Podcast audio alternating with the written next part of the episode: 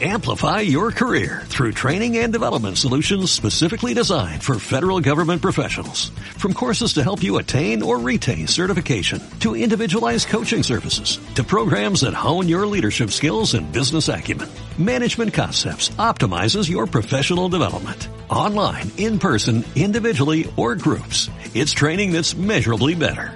Learn more at managementconcepts.com. That's managementconcepts.com. Aquí hay una pequeña prueba. Pregunta a algunos de tus colegas qué cualidad creen que es más valiosa en el trabajo. Con toda probabilidad, una cualidad será mencionada más que ninguna otra, la creatividad. En 2010 IBM corroboró la prueba. Le hizo a 1.541 ejecutivos y otros líderes esta misma pregunta. Lo adivinaste, el 60% de los líderes, una mayoría considerable, dijo que la creatividad contribuyó más al éxito que cualquier otro atributo. Esta opinión tiene sentido. El panorama actual del mercado se define por innovación y la disrupción. Si una empresa no puede encontrar soluciones creativas para los problemas complejos y rápidos del mercado, entonces esa empresa está condenada al fracaso. Por lo que si quieres saber cuáles son los seis estados mentales que tienes que evitar para liberar plenamente tu creatividad, te invito a que te quedes y analices lo que traigo a continuación. Hola, ¿qué tal? ¿Cómo estás? Soy Salvador Mingo y te doy la bienvenida a este espacio que hemos denominado el conocimiento experto, el podcast que hemos creado especialmente para personas como tú, personas interesadas en su formación, desarrollo y crecimiento personal nos enfocamos en generar los análisis de los mejores libros que pueden ayudarte a este propósito, donde hablamos de diversos temas como emprendimiento, inteligencia social, inteligencia emocional, ventas, desarrollo personal, negocios, comunicación, filosofía de la riqueza, marketing, entre otros. Y no solo eso, sino además hemos incorporado cápsulas de información donde en pocos minutos hacemos la reflexión sobre un tema de interés. Te aseguro que incorporando esto a tu vida, tu contexto personal y financiero cambiará.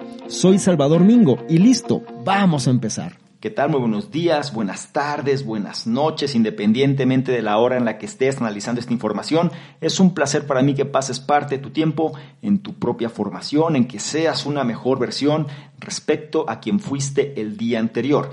Y ahora vamos a tocar uno de los temas de mayor demanda hoy en día. Estoy hablando de la creatividad, cómo ser creativos, independientemente del lugar o la posición donde nos encontremos. Mucha gente está en este momento trabajando desde casa, pero de pronto no encuentra la forma de hacer las cosas. Habrá otras personas las cuales están en sus oficinas o en sus empresas, pero esta carencia de creatividad se hace presente. El libro en cuestión se llama Liberando tu creatividad y es una guía para desbloquear precisamente la creatividad en el lugar de trabajo independientemente de cuál se trate, comenzando con la premisa de que todas las personas son creativas por naturaleza. Argumenta que la mejor manera de desbloquear la creatividad de la gente que trabaja contigo o incluso de tu propia persona no es contratar creativos estrellas o reestructurar en su totalidad los negocios. En cambio, la clave es desmantelar los estados mentales del lugar de trabajo que están sofocando precisamente la creatividad de las personas que ya se encuentran ahí. Sucede una situación que más vale ser conscientes de ella. Aunque la mayoría de los líderes hablan el discurso creativo, es decir, dicen que es muy importante, que las cosas se tienen que hacer y que la gente tiene que innovar y demás, muy pocos realmente caminan por la ruta creativa. Dicen que quieren creatividad, pero mientras tanto mantienen las estructuras y prácticas en el lugar de trabajo que desalientan a dicha creatividad. En este análisis vamos a explicar los seis estados mentales principales que obstaculizan la creatividad y ofrece también una buena mano de técnicas que nos va a ayudar precisamente a sobreponernos y resistir a caer en este tipo de estados mentales. También vas a descubrir aspectos por qué las empresas deberían emular al músico Dave Grohl, eh, qué tipo de empleado habría sido Leonardo da Vinci y cómo Mark Twain abordó el problema del enfoque. La edición del libro que vamos a analizar es la que se hizo en enero del año 2019 y su autor es Michael Roberto. Para ponerte un poco en contexto, en caso que no conozcas al autor, Michael A. Roberto se convirtió en director del Centro de Innovación de Programas de la Universidad de Bryan después de haber trabajado seis años en la facultad de Harvard Business School. Roberto o el profesor Roberto, como se le conoce, ha escrito más de 30 casos de estudio utilizados en escuelas de negocios, incluida la exitosa simulación Everest Leadership and Team y un galardonado caso multimedia sobre el desastre del transbordador espacial Columbia. Ha publicado dos libros, incluidos El éxito de ventas y negocios Why Great Leaders Don't Take Yes for an Answer y cabe mencionar que el profesor Roberto recibió su doctorado de la Harvard Business School en el año 2000. Es importante que te diga estas credenciales porque es alguien que sabe mucho del tema, tiene un experimento que lo aplica a la mayoría de las empresas hoy en día, sumamente popular, que lo vamos a analizar más a detalle y sobre todo nos va a ayudar a entender la base para poder ser creativos independientemente de nuestro lugar de trabajo. Es importante que recuerdes tomar notas si te es posible y si no, analiza con atención cada uno de los puntos y trata de implementar aquel o aquellos que más vayan acorde a ti o sobre todo que más fácil puedas llevar a cabo para que seas una mejor versión. Sin más por mi parte, vamos a empezar ahora con el primero de ellos, que dice, contrarresta la mentalidad lineal incorporando un enfoque iterativo para la creación de productos. Imagina que eres un líder de equipo. Recientemente has tenido dificultades con uno de tus miembros, un tipo talentoso pero excéntrico. Tiene un historial de incumplimiento de los plazos, a veces simplemente abandonando las tareas por completo. Un perfeccionista, también itera obsesivamente, jugando con prototipos en lugar de entregar. Te gusta el chico, pero simplemente no está funcionando. Entonces, llamas a Leonardo da Vinci a tu oficina y lo despides. Si estás pensando, espera, nunca despediría a una de las personas más brillantes de todos los tiempos, luego haz una pausa. Sí, la historia reconoce a Leonardo da Vinci como un genio, pero el hombre que pintó la Mona Lisa probablemente no sería demasiado bueno en el panorama actual del mercado. Era un dilatador crónico, extendió los plazos durante años y a veces nunca los cumplió. La mayoría de los líderes de hoy despedirían a Leonardo por una simple razón. Tenía una mentalidad iterativa y ellos tienen una mentalidad lineal, que es el primer estado mental bloqueador de la creatividad que vamos a explorar. La mentalidad lineal aborda proyectos de esta forma. Primero, haces tu investigación. Luego, analiza los datos que has recopilado. Después de eso, haces un plan de ejecución basado en tu análisis. Luego, creas un presupuesto para el plan. Y entonces, y solo entonces, lo ejecutas. Nadie puede negar la importancia de la investigación y el análisis, pero no hay forma de hacer un plan perfecto antes de embarcarse en un proyecto. Obstáculos imprevistos levantarán sus feas cabezas, surgirán problemas inimaginables. Por eso es mejor adoptar un enfoque menos lineal para la producción. Primero, construye un prototipo funcional, luego ejecútalo. Después de eso, evalúa su desempeño. Luego adaptas según esa evaluación para volver a ajustar y volver a construir. Y repites el proceso. El director de diseño de Skype, Peter Skillman, una vez creó un desafío de diseño que hizo que la efectividad del enfoque iterativo fuera particularmente evidente. Aquí está el desafío. Usar 20 piezas de espagueti crudo, un poco de hilo, algo de cinta y un malvavisco. Entonces, crea la estructura más alta que puedas. El truco, el malvavisco debe sentarse en la cima de la torre completa. Los graduados de las escuelas de negocios terminaron entre los peores en este desafío. Trataron la tarea linealmente, idearon un plan concreto y luego se apegaron a él. La mayoría de las veces sus torres se derrumbaron cuando el malvavisco se colocó en la parte superior.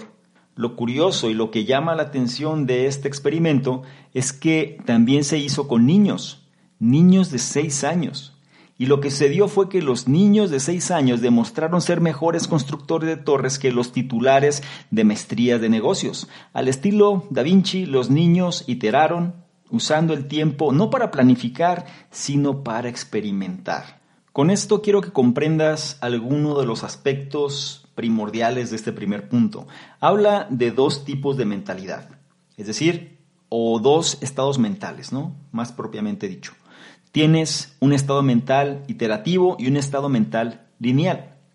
El estado mental lineal el autor menciona que viene siendo uno de los bloqueadores de la creatividad. Un estado mental lineal es el que se refiere a que primero investigas, después recopilas, después elaboras un plan, después diseñas un presupuesto y una vez que tienes todo eso comienzas a ejecutar. ¿Qué sucede? Pues tú no puedes determinar todas las variables y de pronto lo que todo el tiempo que te tomó realizar algo, te das cuenta que puede ser no óptimo y lo tienes que volver a rehacer, lo que te lleva muchas veces a una parálisis y no logras concretar algo.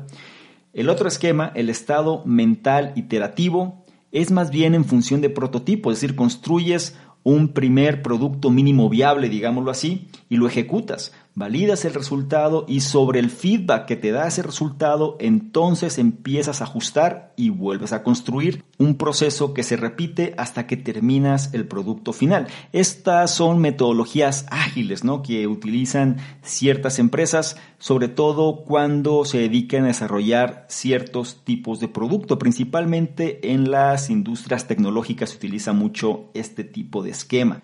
Aquí lo que es importante comprender es que en las empresas normalmente se quiere tener el control de todo, se quiere planificar por anticipado todo de tal forma que las cosas fluyan tal y como fue predicho. El problema es que en el mundo real eso no sucede y más vale que lo podamos comprender. El problema radica cuando estas empresas pues es la psicología o es la cultura que rige dentro de la compañía. Entonces la gente, pues en lugar de ser creativos, mejor me adapto a una estructura y no hago otra cosa más que seguir esa línea. Si tú quieres fomentar la creatividad, da libertad y sobre todo ten un estado mental iterativo y no lineal. No olvides la enseñanza de este primer punto. Contrarresta la mentalidad lineal incorporando un enfoque iterativo para la creación de productos.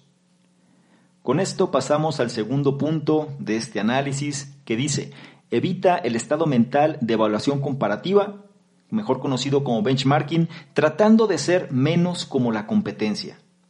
La cuestión es la siguiente, la creatividad casi siempre comienza como una imitación. Esto a menudo no es algo malo. Como ejemplo de imitación fructífera, considera al ex baterista de Nirvana y actual cantante y guitarrista de los Foo Fighters, Dave Grohl. Cuando era niño, aprendió a tocar la guitarra tocando canciones famosas de los Beatles. Más tarde, cuando aprendió a tocar la batería, imitó las técnicas utilizadas por Ringo Starr, el baterista de los Beatles. Imitar a los Beatles le enseñó a Grohl los conceptos básicos para crear música de calidad, pero se dio cuenta de que imitar no es lo mismo que creatividad. Según Grohl, al hacer música debes ser tú mismo. En otras palabras, debes ser auténtico. Sobre la base de lo que había aprendido los Beatles, Grohl escribió varias canciones nominadas y ganadoras del premio Emmy. Desde 2007 ha colaborado en numerosas ocasiones con la leyenda de los Beatles, Paul McCartney. La imitación es buena cuando conduce a una creación auténtica. Desafortunadamente muchas empresas nunca van más allá de la famosa fase de imitación. Se atascan creyendo que lo que funciona para otra persona u otra empresa funcionará para ellas también. Llámalo la mentalidad del benchmarking. Una empresa se da cuenta de que su desempeño es débil en un área determinada por lo tanto, analiza la competencia, observa sus puntos fuertes y busca mejorar el rendimiento a través de la emulación. La televisión de los reality shows ofrece un gran ejemplo. En el 2000, el reality show Survivor se emitió por primera vez. Fue un éxito sorpresivo, con un final que atrajo a unos 51 millones de espectadores. A raíz de su éxito, toneladas de nuevos reality shows comenzaron a llegar masivamente. Algunos como American Idol y El Graduado lograron el éxito temporada tras temporada, pero cientos de otros fueron fracasos de una o dos temporadas. El problema es que la evaluación comparativa conduce a la homogenización. La mayoría de esos reality shows, por ejemplo, simplemente se parecían a cualquier otro reality show, dando a los televidentes pocas razones para sintonizarlo. Lo mismo sucede a menudo con las empresas. Una forma de evitar ser indistinguible de cualquier otro negocio en el rebaño del mercado es favorecer a la disparidad. Es decir, en lugar de igualar los movimientos de la competencia, enfócate en reforzar tus propias fortalezas únicas. Vamos a tomar el ejemplo de un fabricante de motosierras cuya marca es Steel. La mayoría de las empresas en el negocio de la motosierra subcontratan su fuerza laboral para reducir costos y vender sus productos a grandes minoristas como Home Depot. Steel hace lo contrario. La compañía alemana fabrica todas las piezas internamente en lugar de subcontratar y vende sus sierras a través de una red de distribuidores selectos. Estas opciones han mantenido la alta calidad de sus sierras y también les han ayudado a crear un nicho en el mercado, lo que probablemente sea la razón por la cual Steel es la marca de motosierras más vendida. Aquí quiero que reflexiones en algo, que te quedes precisamente con esta información. La imitación es buena cuando conduce a una creación auténtica. Tú no puedes ser el reflejo de alguien más o tú no puedes tratar de convertirte en alguien más simplemente por el deseo de serlo. Tú tienes tus propias cualidades. Esto en el plano personal y a nivel de empresa aplica exactamente igual. Se tiene la práctica del benchmarking como una forma de mejorar, ¿sí? Es decir, analizo lo que es la competencia y sobre eso pues incorporo mejoras. Esta mentalidad del benchmarking es precisamente algo que va a detener el que tú puedas generar creatividad, porque simplemente te vas a basar en lo que otros están haciendo sin apalancarte de aquellos detalles que te hacen fuerte. El problema, precisamente con este tipo de estado mental del benchmarking, es que la evaluación comparativa conduce a la homogenización, es decir, eh, todo mundo está haciendo lo mismo. Y de lo que se trata es precisamente de poder favorecer a la disparidad. Es decir, sé creativo, innova, saca tus propias propuestas, básate en lo que hacen otros, sí, para poder generar un postulado, pero no significa que vas a copiar exactamente lo que hacen los demás, porque tú no eres esa persona o bien esta empresa no es exactamente igual a la otra empresa. Es importante que esto lo comprendamos porque muchas veces se cae en el error de simplemente ver lo que hace la competencia y yo lo repito, si tengo un área débil en mi empresa, veo lo que hace la competencia y eso mismo que hacen, entonces lo hago. No soy creativo, no estoy innovando, no estoy generando realmente un cambio, simplemente estoy tomando un modelo que ya está implementado en otro lugar y entonces lo incorporo en donde yo estoy. Eso realmente no te va a ayudar. Necesitas observar cuáles son tus puntos fuertes y buscar mejorar el rendimiento a través precisamente de la emulación. No lo olvides. Y tampoco olvides la enseñanza central del punto 2. Evita el estado mental de evaluación comparativa, conocido como benchmarking, tratando de ser menos como la competencia. Es turno de pasar al punto 3 que dice, mantente alejado del estado mental de predicción, priorizando la calidad del producto aquí y ahora. Hay un extraño caso en la mayoría de las empresas. Para que un equipo obtenga fondos para un proyecto en particular, deben proporcionar un pronóstico de ganancias a los ejecutivos de la compañía.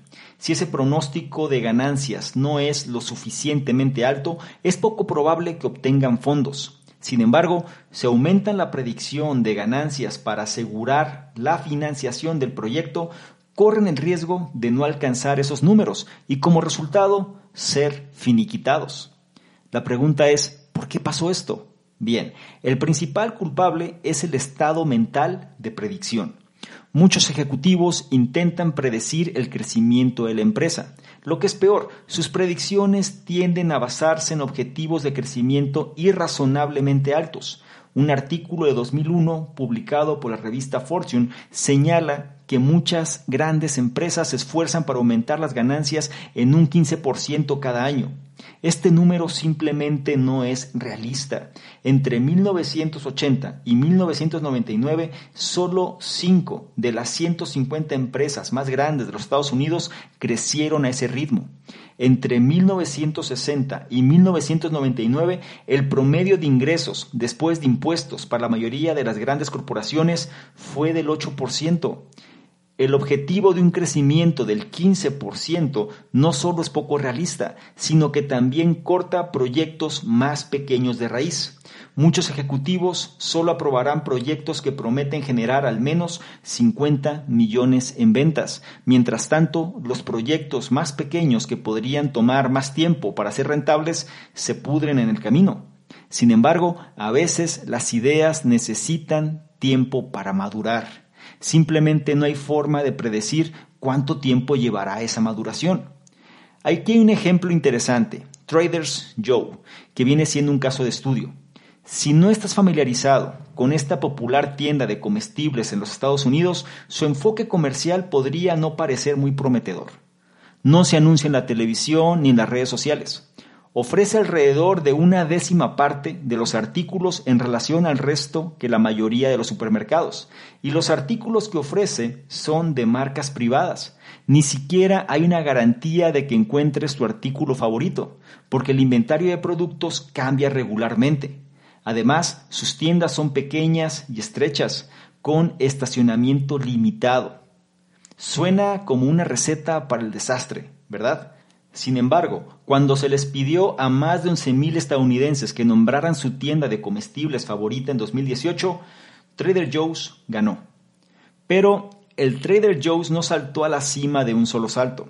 22 años después de la apertura de la primera tienda en 1967, había solo 30 tiendas, todas en California, y los ingresos anuales totalizaron 150 millones de dólares. Pero el fundador, Joe Colombo, no estaba preocupado por este lento crecimiento. En lugar de preocuparse por el futuro, puso toda su energía en crear la experiencia de compra fantástica para sus clientes. Hoy los ingresos anuales son de 11 mil millones y hay 470 tiendas en todo Estados Unidos. Aquí la enseñanza es bastante directa. A veces las ideas necesitan tiempo para madurar. Y esto quiero que lo lleves a cualquier aspecto de tu vida, personal y profesional. Las ideas necesitan tiempo para madurar. Estamos en una etapa donde todo tiene que ser rápido, donde todo tiene que ser casi instantáneo, donde la gente no quiere demorar, la gente no quiere trabajar duro, la gente no quiere tener mentalidad de largo plazo, la gente quiere el aquí y el ahora, el manifestar el resultado. Y también nos hace ver cómo este estado mental de predicción, el tratar de vender las cosas, es decir, de predecir lo que va a pasar, pero nada más para agradar a los oídos, en este caso de los accionistas o los inversores, son lo que lleva muchas veces a no poder generar las cosas interesantes, es decir, te doy más de lo mismo simplemente con una intención de generar mayores ventas, pero no estoy siendo disruptivo, no estoy innovando, no estoy cambiando las reglas ni mucho menos. Aquí puede ser complicado porque eh, se tendría que tener ambos esquemas, ¿no? Recuerde que es ecléctico, tienes que pensar tanto a lo mejor como empleado, pero también como dueño de empresa, ¿no? Tú tienes que prever las cosas. Sin embargo, si tú quieres marcar la diferencia, tienes que dar pauta a que ciertos cambios puedan ocurrir. Tienes que dar pauta a correr ciertos riesgos en proyectos que tú no sabes cómo pueden funcionar. Actualmente ciertas empresas prestan un poco de tiempo de sus procesos para que la gente pueda desarrollar ideas totalmente distintas a lo que la cultura de la empresa está de alguna forma acostumbrada para ver de qué manera esto puede generar una mayor innovación en el campo. Aquí la cuestión es que hay que ser conscientes de este estado mental de predicción. Si tú tienes ese estado mental, pues más vale que lo vayas dejando de lado si lo que tú quieres es liberar tu creatividad. No olvides la enseñanza del punto 3 que dice, mantente alejado del estado mental de predicción, priorizando la calidad del producto aquí y ahora. Ahora pasamos al punto 4 con uno de los aspectos más controversiales de este análisis. El punto 4 dice, la seguridad psicológica dentro de una empresa es más importante que la estructura de la misma. En 2015, el CEO de la empresa Sapos, Tony Sie, emitió un memorando a todos los empleados. Era hora, escribió, de eliminar la jerarquía de gestión heredada. Lo que siguió fue un cambio importante en la estructura de la empresa. La transición fue lejos de estar bien. Confundidos y frustrados por la nueva estructura, más de una quinta parte de los empleados de Sapos abandonaron la empresa. En 2016, Sapos no fue incluido en la lista de las mejores empresas para trabajar de Fortune, aunque alguna vez ocupó el sexto lugar. La pregunta es, ¿cuál es la moraleja de esta historia de advertencia? Bueno, muchos líderes, incluidos CIE, tratan la estructura como una bala de plata. Obtenga la estructura correcta, va el pensamiento y seguirá un trabajo óptimo. Esta mentalidad o este estado mental de estructura, en pocas palabras, es algo que va a limitar nuestra creatividad. Lo dicen todavía mejor, esta es la mentalidad estructural en pocas palabras. La verdad no es tan blanco y negro. Como señala un estudio en 2012 publicado en Psychological Science, la efectividad estructural depende de la tarea. En el estudio los participantes se dividieron en tres grupos. Dos de esos grupos eran igualitarios. Uno contenía todos los miembros de alto poder y el otro todos los miembros de bajo poder. El tercer grupo era jerárquico, con miembros de bajo, mediano y alto poder. Luego los grupos recibieron dos tareas. La primera tarea casi no requería coordinación interdependiente y los tres grupos realizaron casi lo mismo. En la segunda tarea, que requirió una coordinación considerable más interdependiente, el grupo con una jerarquía se desempeñó mucho mejor. El hecho es que cuando las personas necesitan coordinar acciones para lograr una tarea, una estructura jerárquica puede ser más efectiva que su contraparte igualitaria. Por el contrario, cuando se necesita menos coordinación, un sistema de gestión plano funciona bien. Entonces, si no hay una estructura que impulse el rendimiento y la creatividad en todas las situaciones, ¿cómo se puede fomentar la creatividad dentro de diversas estructuras? Tal vez pienses que se trata de emplear a las personas adecuadas y crear equipos de superestrellas creativas, pero este no es el caso. Hace unos años, Julia Rosovsky de Google creó el equipo de People's Analytics que se propuso identificar las cualidades que diferenciaban a los equipos de mayor rendimiento de Google de los menos exitosos. De las cinco cualidades que identificaron, un ambiente de seguridad psicológica se ubicó muy por encima del resto. Repito, un ambiente de seguridad psicológica se ubicó muy por encima del resto.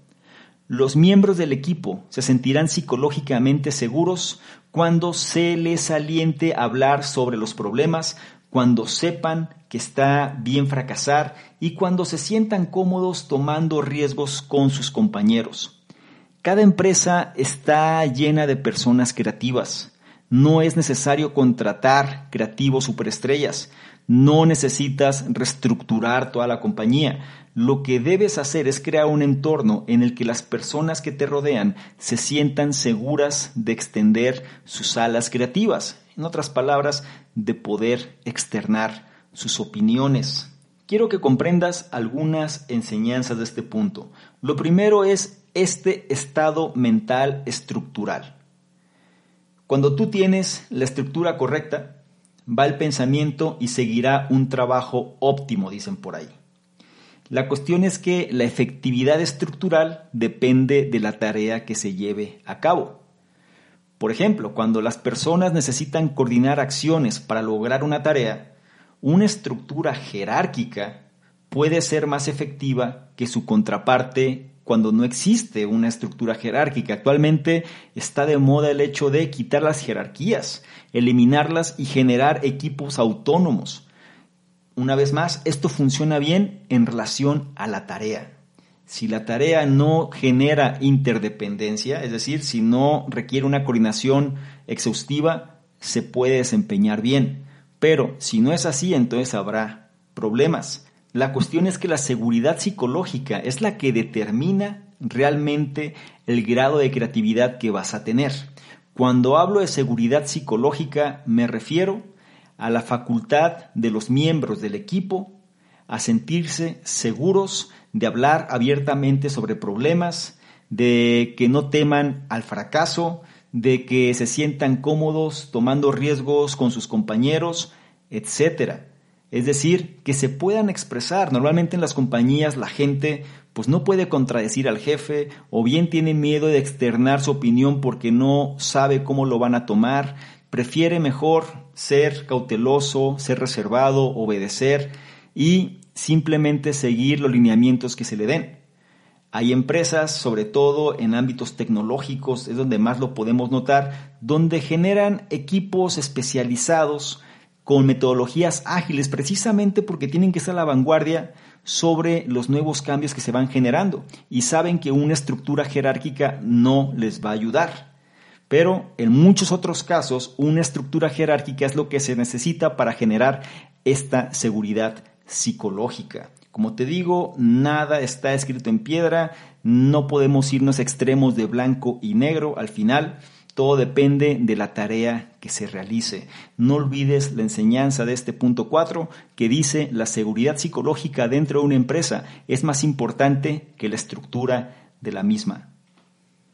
Habiendo dicho lo anterior, ahora pasamos al punto 5 que toca uno de los aspectos que en lo personal más me agrada. El punto 5 dice, el estado mental de enfoque se puede evitar tomando descansos para enfocarse en otros proyectos. Analízalo con atención.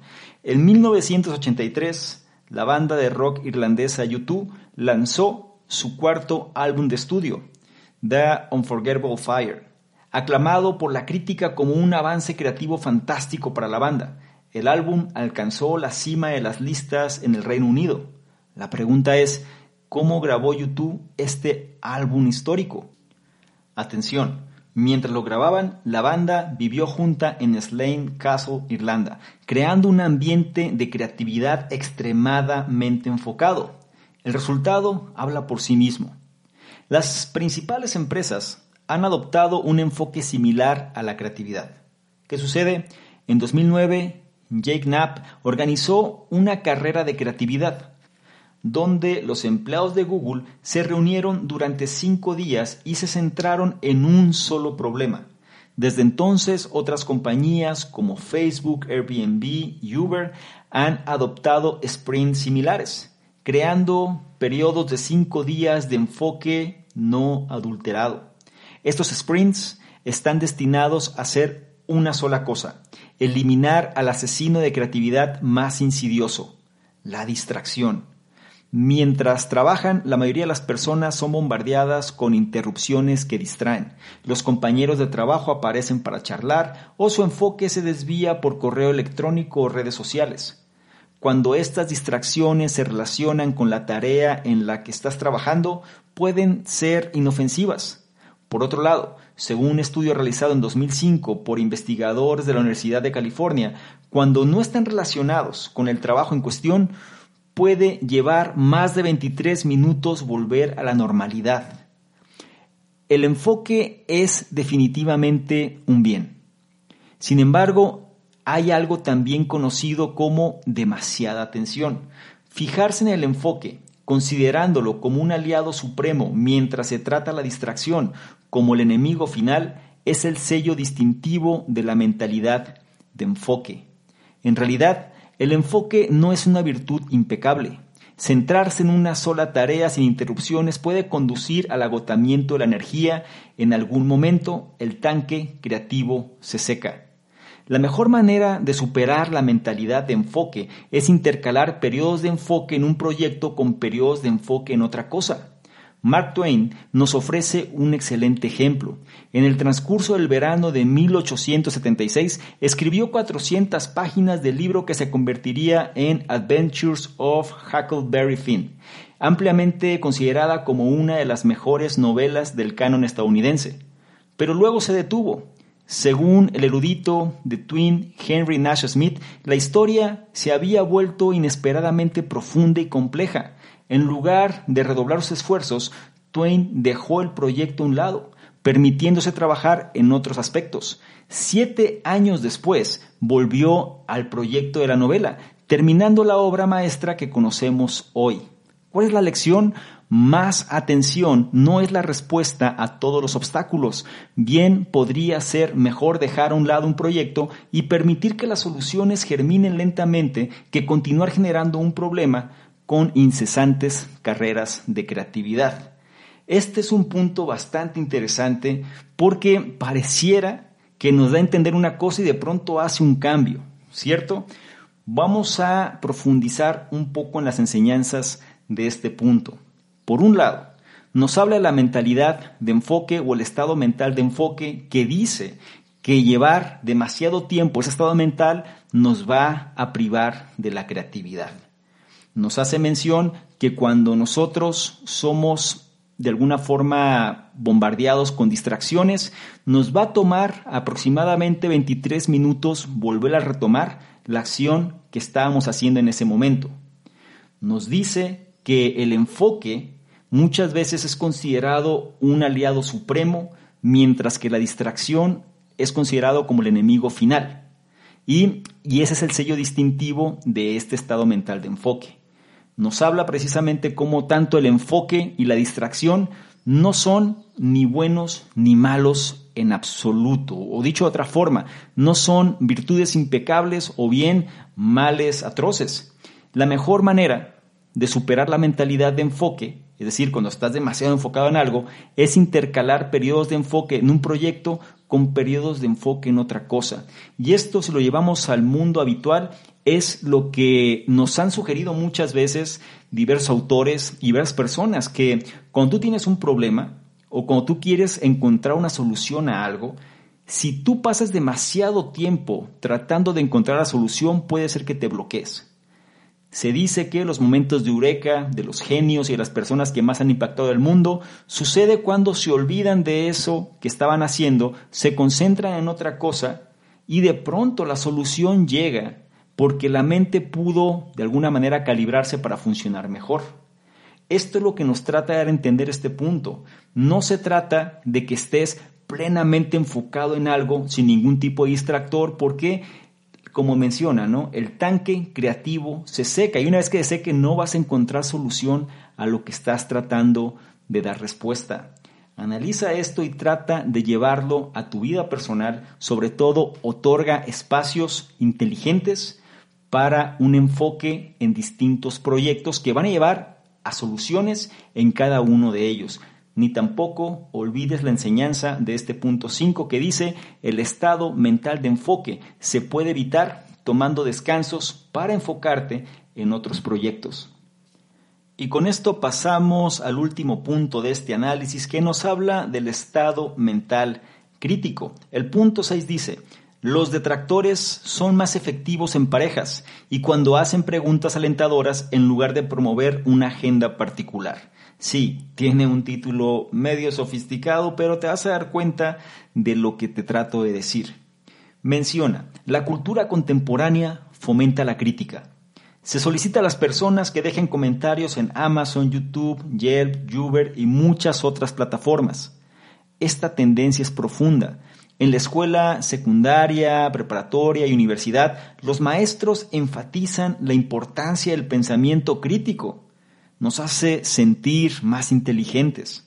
Como resultado, los estudiantes pasan la mayor parte de su tiempo identificando puntos débiles en el trabajo de otros en lugar de desarrollar sus propias ideas.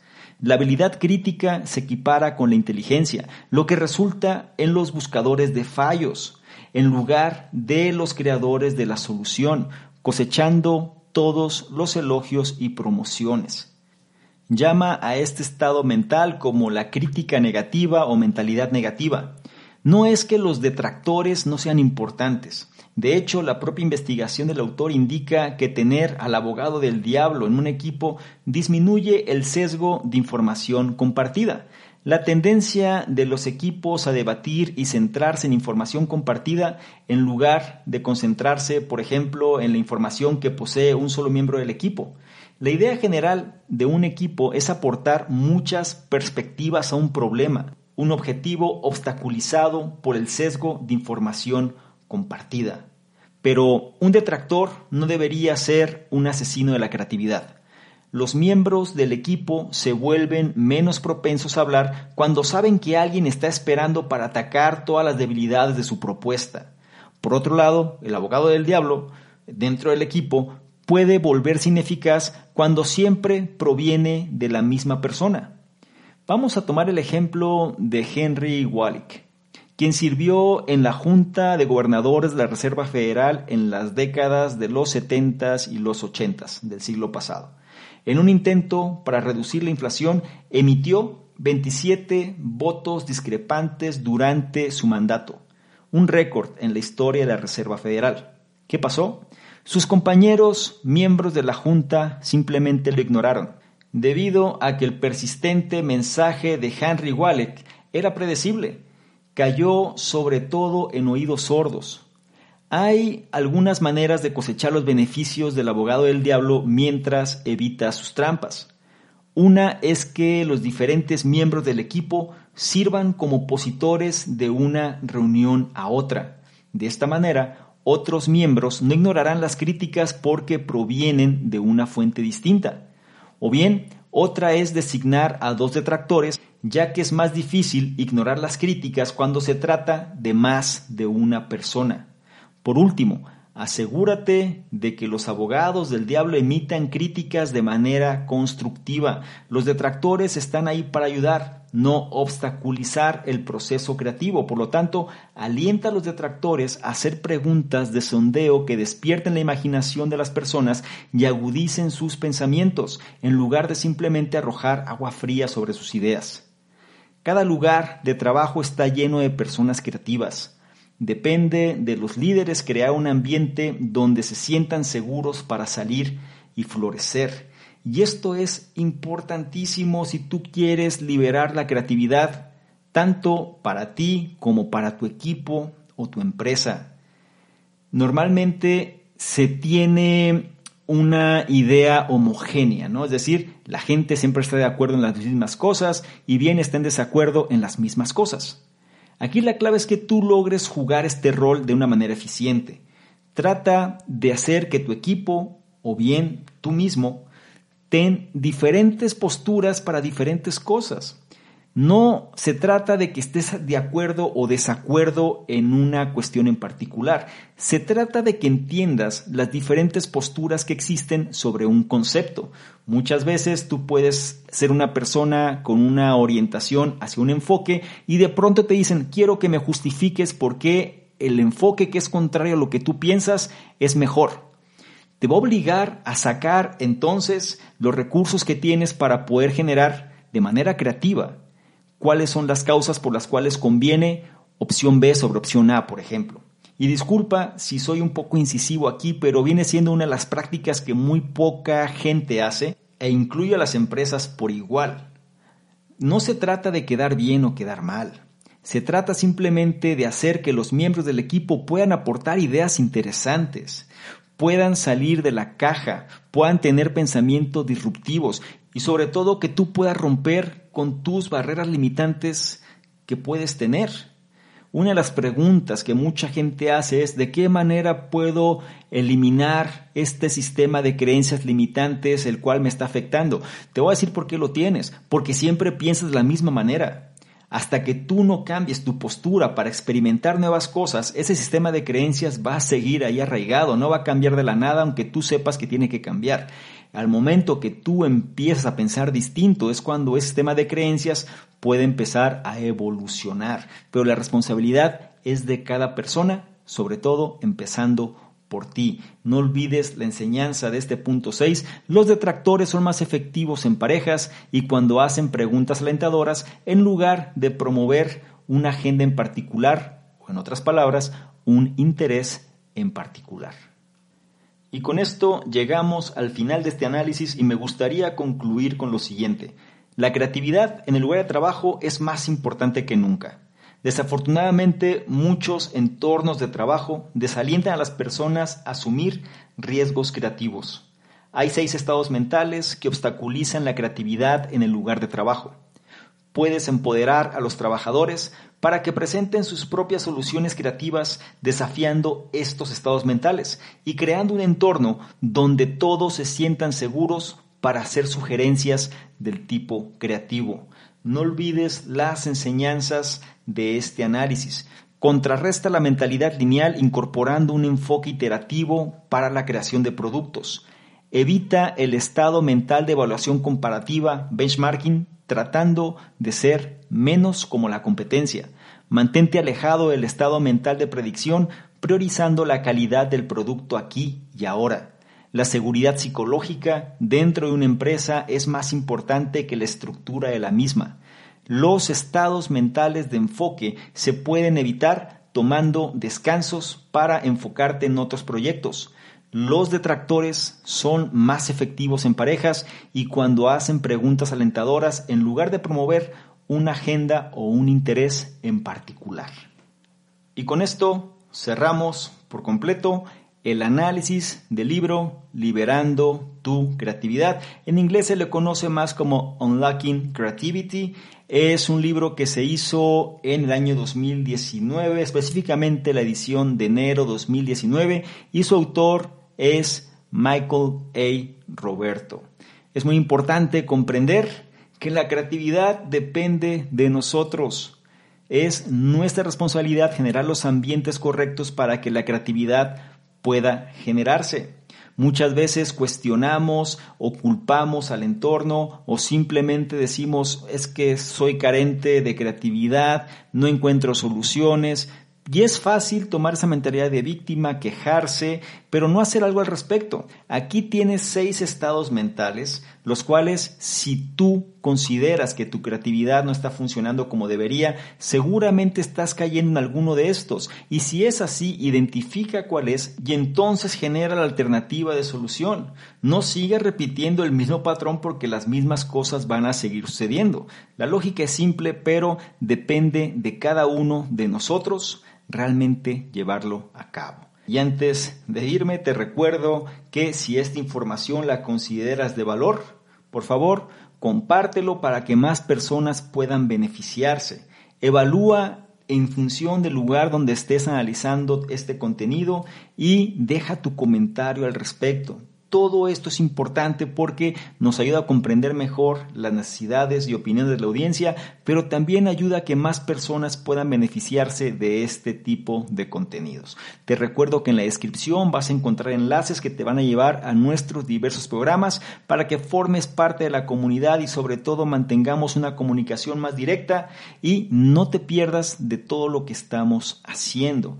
Y por último, y no menos importante, es agradecerte el tiempo que has tomado analizando esta información y sobre todo trata de incorporar el punto o los puntos que más resuenen contigo para que seas una mejor versión. Te recuerdo mi nombre, soy Salvador Mingo, fundador del programa Conocimiento Experto, y yo te espero en un siguiente análisis. Chao. ¿Quieres ganarte alguno de los bonos del programa Conocimiento Experto? Bonos tales como análisis escritos, videos, capacitaciones masterclass, incluso estrategias de apalancamiento de capital, negocios por internet, sistemas de afiliados, branding personal, en fin, todo lo que necesitas tanto para hacer crecer tu negocio o emprendimiento, así como tu desarrollo personal. Si es así, esto es lo que requiero que hagas. Número uno, regístrate al podcast, ya sea que estés en iTunes, iBox o cualquier otro. Y número dos, deja un comentario que nos ayude a mejorar y aporte valor a la comunidad. Si es así, nosotros de manera aleatoria vamos a escoger cuál de ellos es merecedor de los bonos. Entre más participes, es un hecho que más vas a recibir.